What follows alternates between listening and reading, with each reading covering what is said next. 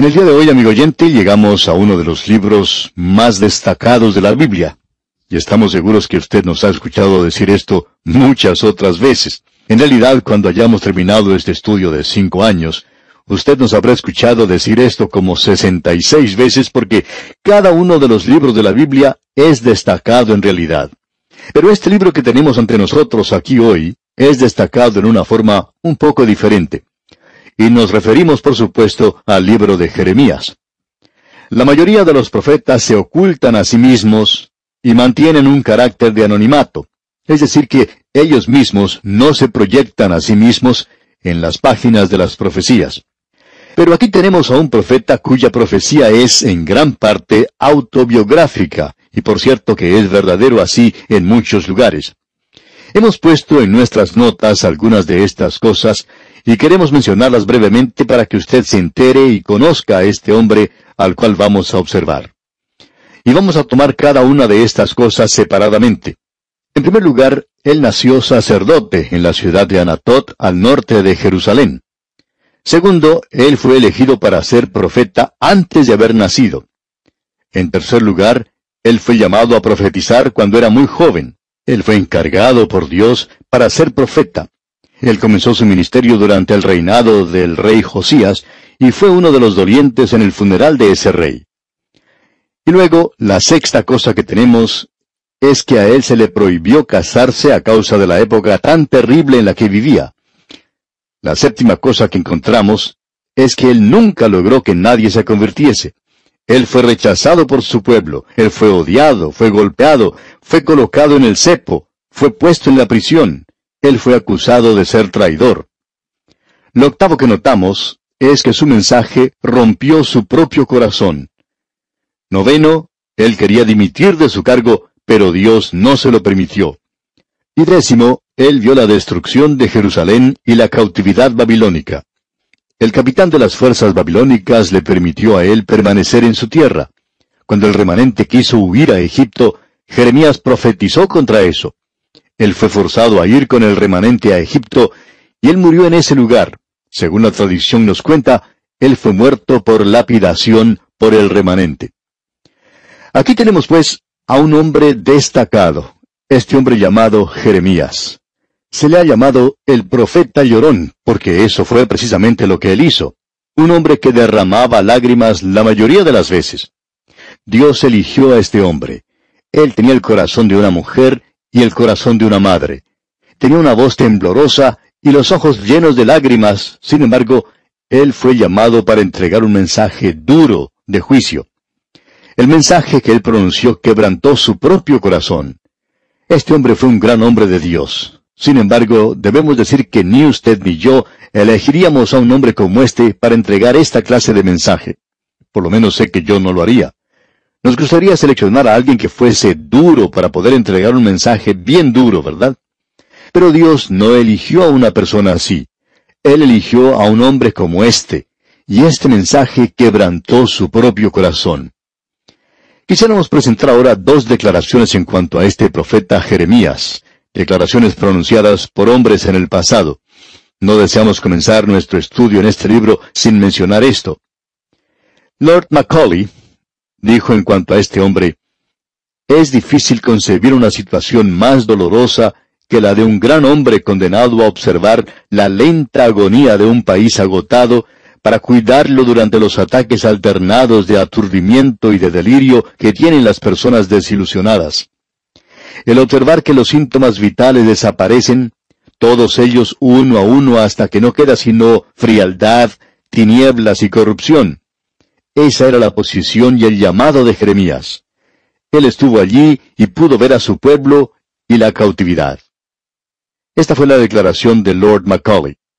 La otra declaración que quisiéramos leer en cuanto a Jeremías fue pronunciada por el doctor Moorhead, que nos presenta un cuadro muy gráfico de él, y esperamos que usted, amigo oyente, preste atención ya que es algo realmente tremendo.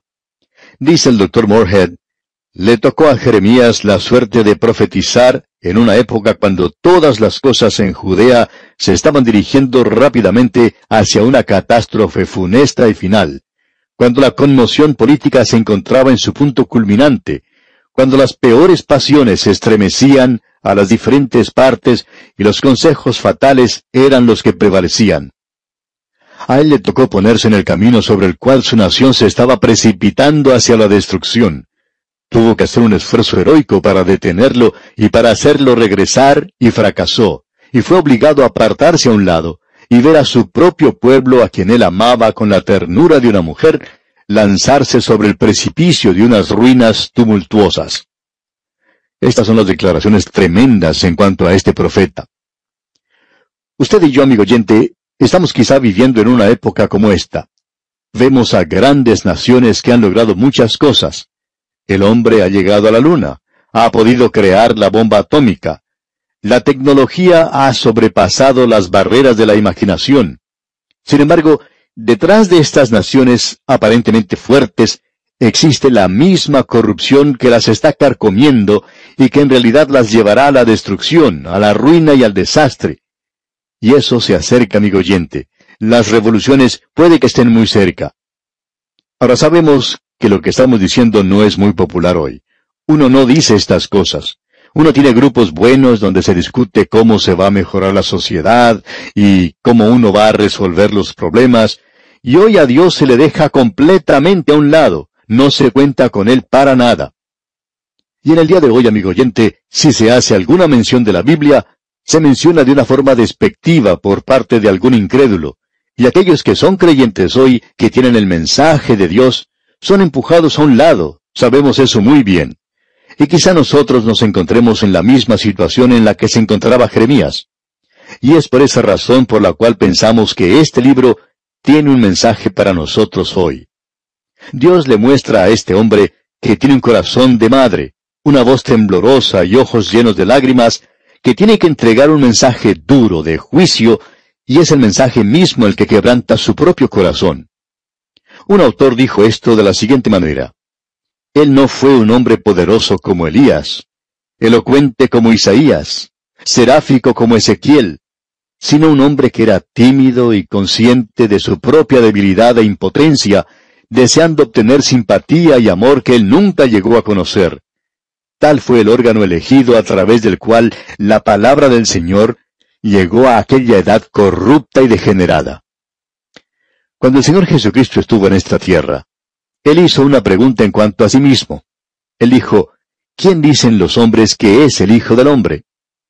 Hubo varias respuestas a esa pregunta, ya que ninguno de ellos sabía en realidad quién era. Y aquellos que no le conocían tenían ideas diferentes. Algunos pensaban que era Elías, y había ciertas razones para eso. Otros pensaban que era Juan el Bautista, y también tenían sus razones. Y aún otros pensaban que era Jeremías. Y amigo oyente, aquellos que pensaban eso tenían razones muy buenas para creer así, que Jeremías fue un varón experimentado en quebrantos.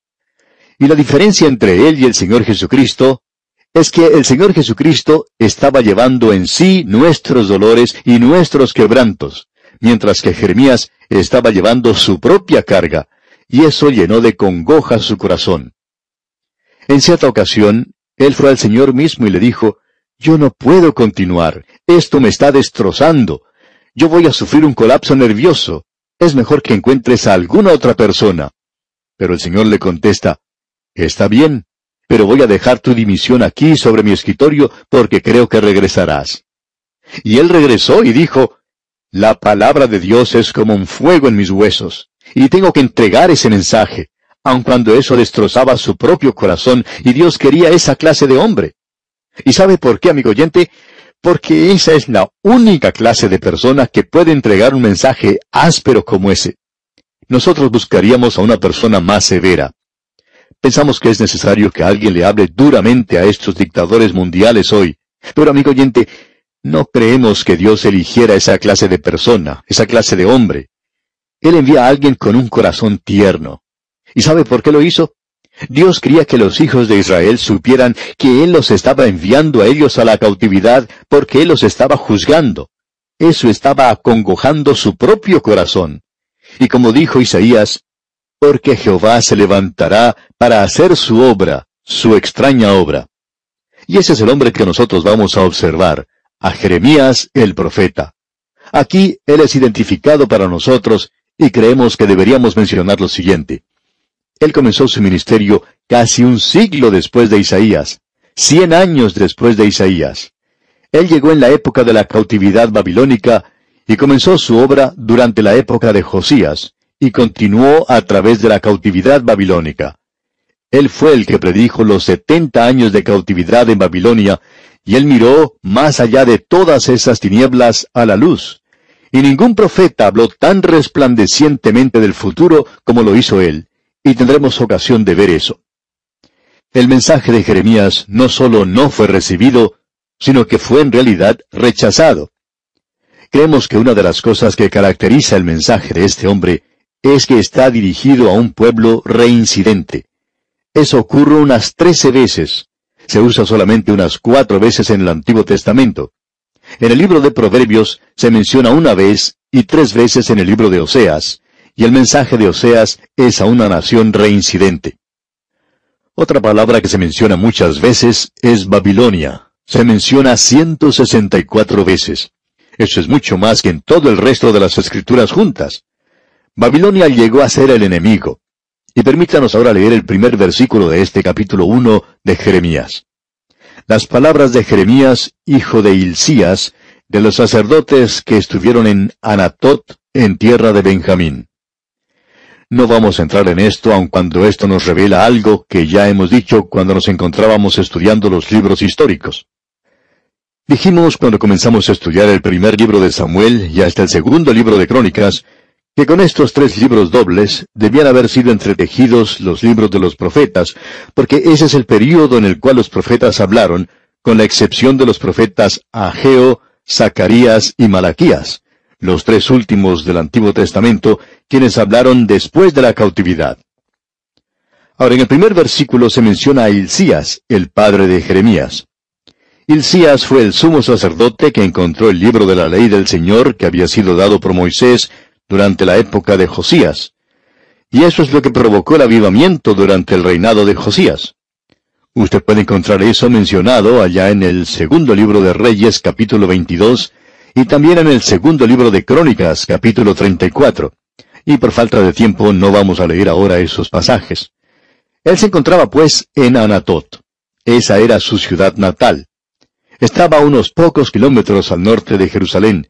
Y notemos lo que dice ahora el versículo 2 palabra de Jehová que le vino en los días de Josías, hijo de Amón, rey de Judá, en el año décimo tercero de su reinado. Josías tenía ocho años cuando llegó al trono. Él reinó por treinta y un años. Jeremías comenzó su ministerio cuando Josías tenía veintidós años y profetizó durante dieciocho años del reinado de Josías. Jeremías fue uno de los dolientes en el funeral de ese rey. Eso lo podemos ver en el segundo libro de Crónicas, capítulo 35, versículo 25, en cuanto a Josías, digamos de paso. Josías hizo algo muy insensato, y hay veces en que los hombres de Dios actúan de esa manera. Él fue a luchar contra el faraón de Egipto, en Carquemis. Y ese rey de Egipto no había ido allí a luchar contra Judá, pero por alguna razón extraña, Josías salió a luchar contra él. Y allí en el valle de Esdraelón, o Armagedón si se me permite, Megido, allí Josías resultó muerto, y Jeremías lamentó su muerte porque el suyo había sido un reino muy bueno. Y fue entonces cuando tuvo lugar el último avivamiento de esta gente, y fue un gran avivamiento. Y Jeremías se lamentó porque él vio que la nación iba a caer ahora en una noche de la cual no iba a salir hasta después de la cautividad de Babilonia. Ahora en el versículo 3 de este capítulo 1 de Jeremías leemos, Le vino también en días de Joacim, hijo de Josías, rey de Judá, hasta el fin del año undécimo de Sedequías, hijo de Josías, rey de Judá, hasta la cautividad de Jerusalén en el mes quinto.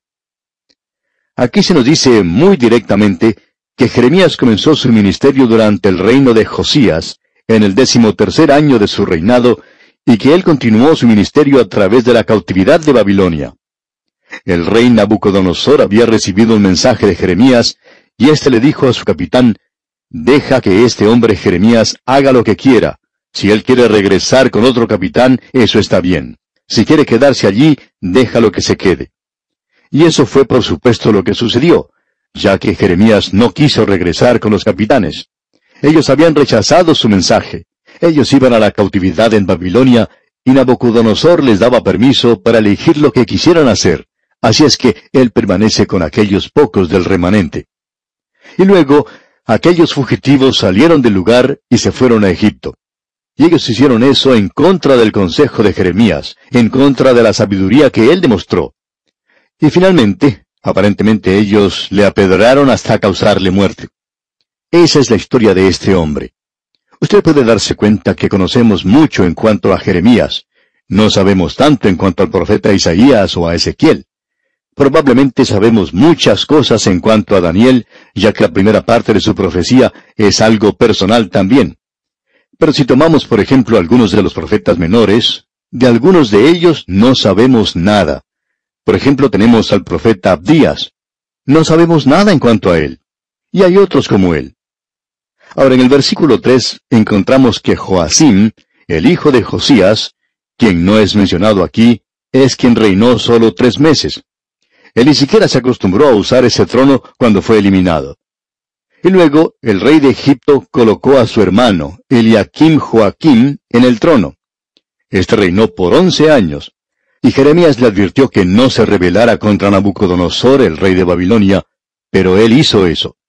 Y el rey lo llevó en cautividad a Babilonia, y colocó en el trono en Jerusalén a Joacín, quien reinó tres meses y diez días. Y él es mencionado aquí porque él ni siquiera se acostumbró a ese trono cuando tuvo que ser eliminado. Nabucodonosor le tomó cautivo y le llevó a Babilonia, y ubicó a Sedequías, el hermano de su padre, en el trono, y éste reinó once años, y es mencionado aquí. Luego, Sedequías se rebeló, y Nabucodonosor vino y destruyó a Jerusalén, y dio muerte a su hijo, le sacó sus ojos, y le llevó cautivo a Babilonia. Usted dirá que eso es algo demasiado brutal, y nosotros estamos de acuerdo con usted. Pero usted debe recordar, amigo oyente, que Nabucodonosor había tenido mucha paciencia con la ciudad, y esa ciudad y esa gente se negó a escuchar a Jeremías. Y vamos a poder apreciar eso cuando estudiemos más profundamente esta profecía. Y aquí vamos a detenernos por hoy, amigo oyente. Proseguiremos, Dios mediante, este estudio en nuestro próximo programa, y para que usted esté mejor preparado con el estudio de este libro de Jeremías, le sugerimos leer los versículos restantes de este capítulo 1. Es nuestra oración que el Señor derrame sobre usted sus incontables bendiciones. En el día de hoy, amigo oyente, regresamos a nuestro libro de Jeremías, y en el programa anterior presentamos a este profeta a quien llamamos el profeta llorón. Diríamos que hubo dos cosas que caracterizaron al profeta Jeremías la soledad, él era un hombre muy solo, y también el llorar. Estas son las cosas que caracterizaban a este profeta, las lágrimas y la soledad. Estas son las marcas o señales de su ministerio. Mencionamos en nuestro programa anterior que él comenzó su ministerio durante el reinado de Josías en el décimo tercer año. Este hombre Josías llegó a ocupar el trono cuando solo tenía ocho años de edad, lo que indica que ahora él tenía unos 21 años. Aparentemente Jeremías tenía unos 20 años, así es que aquí tenemos a dos jóvenes que podrían haber sido amigos. Durante ese tiempo de Josías, tuvo lugar un avivamiento, y el padre de Jeremías probablemente tuvo mucho que ver con eso, ya que él fue quien encontró el libro de la ley de Moisés. Y es necesario tener la palabra de Dios para poder tener un avivamiento. No es el hombre, sino el libro. Nunca ha tenido lugar un avivamiento en la iglesia donde la palabra de Dios no haya sido responsable por eso. Tenemos que decir que Dios usa a los hombres, eso es cierto, pero no es el hombre, sino la palabra de Dios, la que provoca el avivamiento. Encontramos en este primer capítulo de Jeremías, versículo 4, el llamado de este hombre al ministerio profético, y creemos que eso es algo de importancia. En nuestro programa anterior no presentamos un bosquejo de este libro. Dejamos eso completamente de lado. Y no sabemos si deberíamos hacer esto para beneficio de aquellos que no tienen nuestras notas y bosquejos, porque el bosquejo es algo importante. Pero permítanos mencionar aquí al comienzo lo siguiente. Tenemos el llamado del profeta durante el reinado de Josías, aquí en el capítulo 1, y vamos a ver eso inmediatamente. Del capítulo 2 al capítulo 20, tenemos las profecías a Judá y Jerusalén antes del reino de Sedequías, lo que indica que en gran cantidad los mensajes de Jeremías y su ministerio fueron presentados en realidad antes que el libro de la ley de Moisés fuese hallado por Hilcías. Ahora en el versículo 4 de este capítulo 1 de Jeremías leemos, Vino pues palabra de Jehová a mí, diciendo, No podemos enfatizar demasiado esto. Aquí tenemos la palabra del Señor. Si usted no está preparado a seguirla, amigo oyente, entonces es mejor que usted deje este libro, porque no tendrá ningún mensaje para usted.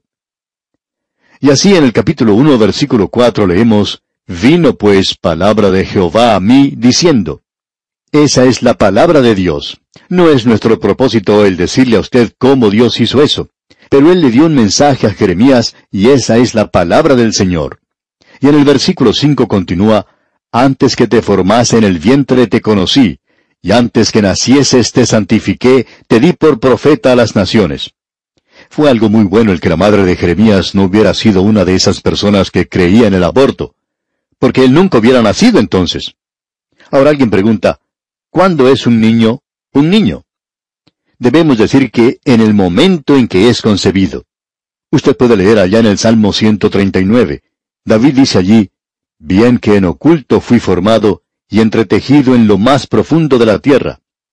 Es decir, que él fue formado en el vientre de su madre y que, según los ginecólogos, tiene lugar un desarrollo tremendo al mismo comienzo del niño.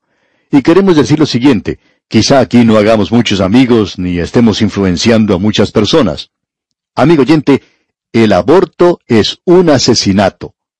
A no ser que se haga para salvar una vida, la vida de la madre. Es sencillamente eso, un asesinato. No lo podemos mirar de ninguna otra forma porque, según la palabra de Dios, Dios nos dice en este mismo libro de Jeremías que estamos estudiando, antes que te formase en el vientre te conocí. Y luego Dios llamó a este hombre. Lo importante en esto es, ¿por qué le dijo Dios esto a este hombre? Amigo oyente, Él va a presentar un mensaje que va a ser rechazado va a causar que él vaya a parar a la cárcel, él va a tener que tomar una posición por Dios y será un mensaje que quebrantará su propio corazón porque él amaba a su pueblo y él odiaba lo que tenía que decirles en cuanto a lo que les iba a suceder. Pero Dios quería un hombre con un mensaje como este, un hombre tierno.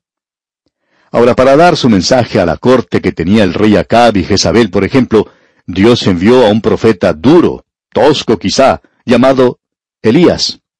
Pero ahora Dios quiere que su pueblo sepa antes de que sean enviados a la cautividad de que Él los ama. Él quiere salvarles y quiere librarles y eligió a esta clase de hombre. ¿Por qué entonces Él le dice esto a este hombre? Él quiere animarle. Él dice, yo quiero que sepas, Jeremías, que lo importante es que yo soy quien te ha llamado, yo soy quien te ha ordenado y quien te ha santificado. Esa palabra santificación que se menciona aquí simplemente indica lo siguiente, y hemos visto esa palabra anteriormente. Significa separado para el uso de Dios. Esos utensilios, los cuales ya hemos mencionado anteriormente también, que se utilizaban en el tabernáculo y en el templo, esos objetos, utensilios maltratados por el tiempo y el mucho uso, fueron utilizados en el servicio de Dios y eran llamados vasos santos eran cosas santificadas. Amigo oyente, esas eran cosas golpeadas y muy usadas. Parecerían ser cosas que uno debería cambiar por nuevas. ¿Y por qué eran llamadas santas? Porque estaban siendo usadas para Dios. Cualquier cosa, amigo oyente, que sea para el uso de Dios es santificado cuando se separa para eso. Y Dios dice, antes de haber nacido Jeremías, yo te aparté para mi uso. Y le dice, Así es que no te preocupes en cuanto al efecto que tendrá tu mensaje. No te preocupes en cuanto a eso. Simplemente presenta mi mensaje. Y hablando francamente, amigo oyente, yo me siento muy cómodo hoy en este lugar porque sé que estoy diciendo las cosas directamente tal cual son, y así es como me gusta hacerlo. Y amigo oyente, esa es mi responsabilidad. Y quiero decir esto sin herir a nadie, por supuesto. Yo no soy responsable ante usted, amigo oyente. Yo soy responsable ante Dios y tengo que presentar mi informe ante Él. Y ya que tengo que informarle a Él, lo siento mucho si no puedo complacerle a usted, amigo oyente. Me gustaría hacerlo, pero sé que hay muchas personas que no están muy contentas con esta clase de ministerio. Ahora, en el servicio del Señor, cuando uno actúa como pastor, siempre encuentra diferentes grupos. Algunos dicen, ah, cuánto le ama la gente. Y así es, y uno le da las gracias a Dios por eso. Pero siempre hay un pequeño grupo de aquellos que están disconformes. Estas personas son pendencieras, malas, y siempre están causando problemas. Y algunos de ellos no son muy honrados. Y amigo oyente, si usted está predicando la palabra de Dios, usted es responsable de su vida ante Dios y usted ha sido separado para ese ministerio. Eso es lo que sucedía con Jeremías. Dios dice, te di por profeta a las naciones. Eso le da a él autoridad, y eso tiene que servirle de ánimo, de estímulo. Amigo oyente, eso le va a ayudar a él a través de muchos días tenebrosos. Y luego Jeremías responde a Dios. Ahora recordemos que él tenía unos 20 años de edad, pero lo que dice en este versículo 6 no aparenta eso. Leamos el versículo 6. Y yo dije, Ah, ah, Señor Jehová, he aquí no sé hablar porque soy niño. En realidad, él no era un niño en la forma en que usted y yo pensamos de un niño. Esta es la misma palabra que se usó allá en Zacarías, capítulo 2, versículo 4, donde el ángel dice a Zacarías, Corre, habla a este joven diciendo, Sin muros será habitada Jerusalén a causa de la multitud de hombres y de ganado en medio de ella. Esa palabra joven es la misma palabra que ha sido traducida aquí en Jeremías como niño. Y Jeremías en esa época era un hombre joven y se opina que tenía unos 20 años de edad en esa ocasión. En realidad, aquí quiere decir, yo soy joven, una persona sin experiencia, no soy capaz de hacer esto, no estoy preparado para hacerlo. Esto es lo que Jeremías quiere decir, y ya hemos destacado esto con anterioridad. Ahora, ¿se ha dado cuenta usted de que el hombre que Dios usa es el hombre que no piensa que puede hacer las cosas? Si usted piensa que puede hacerlo hoy, entonces, amigo oyente, no creemos que Dios llegue a usarlo a usted. En cierta ocasión, un joven pastor que estaba muy celoso de otro hombre en la ciudad donde él trabajaba, se acercó a un predicador de más edad, de más experiencia, y le dijo, Yo soy mejor predicador que este otro hombre. Yo soy mejor pastor que lo que él es. Yo puedo hablar mucho mejor de lo que él puede hablar. Y continuó hablando y hablando, y cuando terminó dijo, ¿Por qué Dios está entonces usando a ese hombre y no me está usando a mí? Mi ministerio no me está dando ningún resultado. Bueno, le dijo el predicador más anciano, con paciencia, le dijo, le voy a decir por qué. Usted piensa que usted lo puede hacer, y sabemos que el otro hombre no cree en realidad que él lo puede hacer. Y Dios usa siempre eso. Dios usa las cosas débiles de este mundo. Y amigo oyente, Jeremías dice aquí, yo soy nada más que un joven, no estoy preparado para hacer estas cosas, no estoy equipado para hacerlo, no soy capaz de hacerlo. Notemos ahora lo que Dios le dice a él aquí en el versículo 7 de este primer capítulo del libro de Jeremías. Y me dijo Jehová, no digas soy un niño, porque a todo lo que te envíe irás tú, y dirás todo lo que te mande. ¿Qué le parece eso, amigo oyente? ¿No es eso maravilloso? Queremos decir lo siguiente y lo decimos no como crítica capciosa, sino que es una declaración de los hechos. Nosotros escuchamos a los liberales, y hay más púlpitos liberales que fundamentales hoy, pero los fundamentalistas son los que están ganando a la gente. Son las iglesias que creen en la Biblia las que están avanzando en el presente. El liberal no hace eso. Y si usted nos preguntara hoy, amigo oyente, ¿qué es lo que anda mal con esas iglesias primordialmente? En realidad no es el liberalismo. Esta persona que está hablando allí no cree lo que está diciendo. Él solo está presentando sus teorías, sus ideas. Él tiene grupos donde se puede discutir y argumentar las cosas donde Él dice lo que piensa. Y Dios dice, tú dirás lo que yo te mande, y lo dirás con esa autoridad. Y amigo oyente, cuando usted está presentando la palabra de Dios, es algo muy cómodo, es algo maravilloso. Esto me gusta mucho, me agrada mucho Jeremías. Me hubiera gustado mucho poder consolarle. Y por cierto que Él me ha consolado a mí hoy. Usted puede estar seguro de eso, amigo oyente. Y aquí dice, no temas hablar delante de ellos. Uno de los beneficios de hablar por radio es que la gente no nos puede golpear. Cierto hombre que escuchaba nuestros programas y que pertenecía a una secta anteriormente, ahora es un creyente maravilloso. Pero antes que él llegara a ser creyente, creía que tenía que hacer toda clase de cosas para llegar a ser salvo. Él decía que escuchaba nuestro programa mientras se dirigía a su trabajo y que al escuchar lo que decíamos se enojaba tanto que si hubiéramos estado al lado de él, pues nos hubiera golpeado. Es por eso que decimos que es bueno estar en radio porque Cuando hay personas que tienen esos deseos, pues no pueden hacernos nada personalmente. Lo interesante es que esta persona escuchaba y escuchaba, y un día él acudió a Cristo. Él se volvió al Señor y le dijo, Yo soy un pecador, sálvame. Y él aceptó a Cristo como su Salvador. Amigo oyente, ese es el gozo de predicar la palabra de Dios. Dios dice, Ve y di todo lo que te mande, mi palabra no regresará vacía. Podemos asegurarle, amigo oyente, que su palabra, la palabra de Dios, logrará algo y quizá mucho más de lo que podemos imaginarnos. Y eso es lo que se necesita en los púlpitos hoy, hombres que hablen con la autoridad que Dios ha escrito. Eso es todo lo que Él nos pide que hagamos. Es una labor muy sencilla en cierto modo, pero de otra forma no es tan sencilla. Así es que Él le dice aquí a Jeremías en el versículo 8 de este capítulo 1, No temas delante de ellos, porque contigo estoy para librarte, dice Jehová. Y Él está diciendo, Yo estoy a tu lado. Y Martín Lutero dijo, uno con Dios es siempre una mayoría. Nosotros quizá pertenecemos a un grupo de minoría. Sin embargo, amigo oyente, estamos en la mayoría. Y ahora en el versículo nueve dice, Y extendió Jehová su mano y tocó mi boca, y me dijo Jehová, He aquí he puesto mis palabras en tu boca. Esto es muy importante.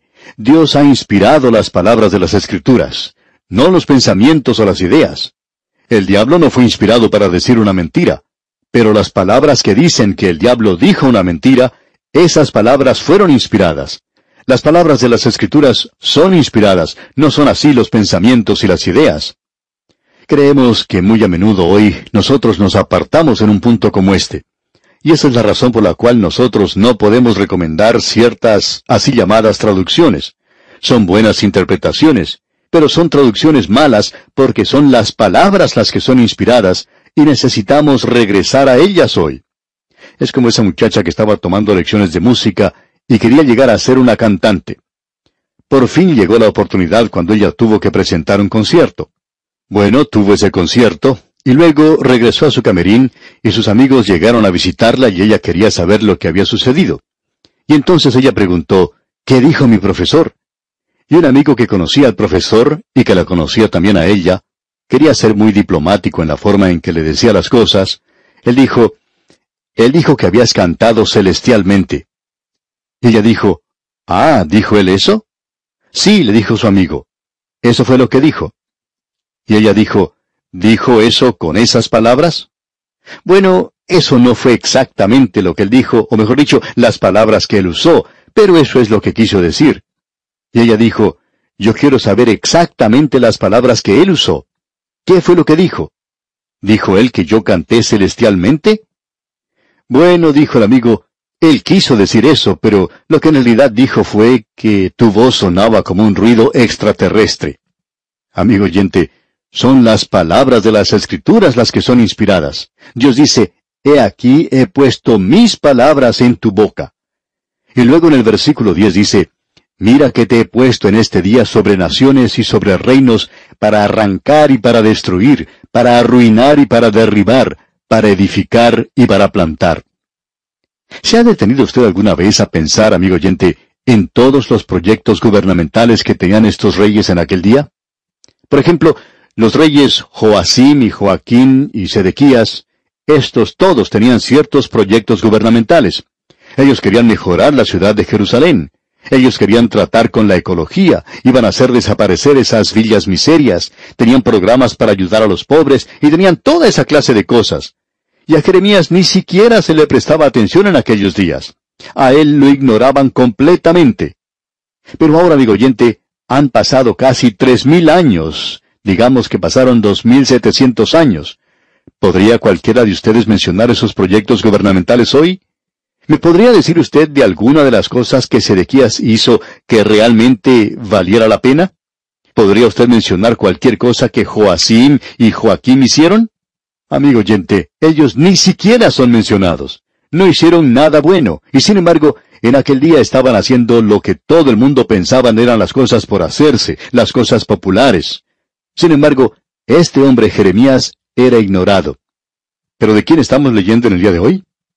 Estamos leyendo, amigo oyente, de Jeremías, Estas son las palabras de Dios, amigo oyente. Estas son las cosas que van a sobrevivir. Estas cosas van a sobrevivir hoy. Usted y yo estamos sobreviviendo en un mundo donde ya no se escucha a Dios. No se le escucha a Él en nuestras capitales. No se le escucha a Él en las universidades o en los colegios y escuelas hoy. No se está escuchando a Dios en los grupos militares. No se está escuchando a Dios en los grupos científicos. Pero Dios está hablando hoy, amigo oyente, y su palabra sobrevivirá. Amigo oyente, tenemos aquí un gran libro, ¿no le parece? Dios le está diciendo, mira que te he puesto en este día sobre naciones y sobre reinos.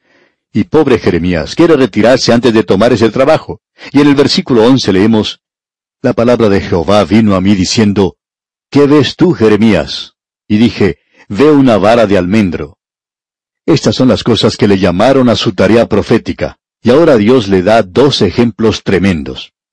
Primero lo que vemos aquí en el versículo 11, donde dice una vara de almendro. El almendro era conocido como despertador o el observador. Era lo primero que florecía en la primavera. Este era en realidad el primer árbol que salía de la larga noche del invierno para florecer en la primavera. Y Jeremías tenía que ser como un reloj despertador, el que debía despertar a la gente. Él los iba a despertar, pero a la gente no le gustaba ser despertada, por supuesto. Nadie que esté dormido quiere despertarse. Y un reloj despertador es una de las cosas menos populares en este mundo. A mí, por ejemplo, no me gusta escucharlo por la mañana, y hay personas que hasta los arrojan contra la pared. El reloj despertador no es algo muy popular. Y aquí se le dice a este hombre que eso es lo que él va a hacer. Él va a ser considerado un despertador. Y entonces leemos aquí en el versículo 12, Y me dijo Jehová, Bien has visto, porque yo apresuro mi palabra para ponerla por obra. Dios está diciendo, Yo te daré palabras que los harán despertar. Él los va a sacudir, amigo oyente, y por cierto que lo hizo. Y en el versículo 13 leemos, Vino a mí la palabra de Jehová por segunda vez diciendo, ¿Qué ves tú? Y dije, Veo una olla que hierve, y su faz está hacia el norte. Bien, ¿qué es esa olla que hierve?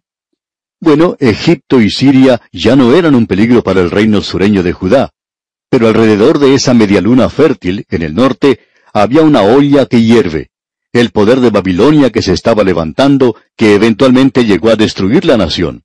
Y este hombre Jeremías tiene que advertirle constantemente a esta gente de lo que iba a suceder con la nación. Luego dicen los versículos 14 y 15 de este capítulo 1, Me dijo Jehová, del norte se soltará el mal sobre todos los moradores de esta tierra, porque he aquí que yo convoco a todas las familias de los reinos del norte, dice Jehová, y vendrán y pondrá cada uno su campamento a la entrada de las puertas de Jerusalén, y junto a todos sus muros en derredor, y contra todas las ciudades de Judá. Amigo oyente, un siglo antes Dios había librado a Jerusalén. Y ahora los profetas falsos están yendo de un lugar a otro diciendo que Dios va a hacer esto nuevamente. En esta época los profetas del pasado ya habían desaparecido. Oseas, Joel, Amós, Miqueas y Nahum, todos ellos eran contemporáneos con Isaías y han desaparecido de la escena. Pensamos que Sofonías y Habacuc todavía estaban viviendo, y Ezequiel y Abdías, ellos eran contemporáneos, pero no van a profetizar hasta cuando este pueblo llegue a la cautividad en Babilonia en los ríos de Babilonia, en los canales de ese lugar. Y Daniel es quien profetizará más adelante, así es que ese hombre aquí está completamente solo, y tiene que pronunciar estos juicios que caerán sobre esta nación. Ahora, ¿cuál será la reacción a todo esto? Leamos el versículo 19. Y pelearán contra ti, pero no te vencerán, porque yo estoy contigo, dice Jehová, para librarte. Sigue adelante, Jeremías. Ellos te van a resistir. Ellos no querrán escuchar tu mensaje, pero tú tienes que presentar el mensaje. Y amigo oyente, ese es nuestro trabajo hoy. Este capítulo que tenemos ante nosotros es algo tremendo, ¿no le parece? Y vamos a detenernos aquí por hoy. Será hasta nuestro próximo programa. Es nuestra oración que el Señor derrame sobre usted sus incontables bendiciones.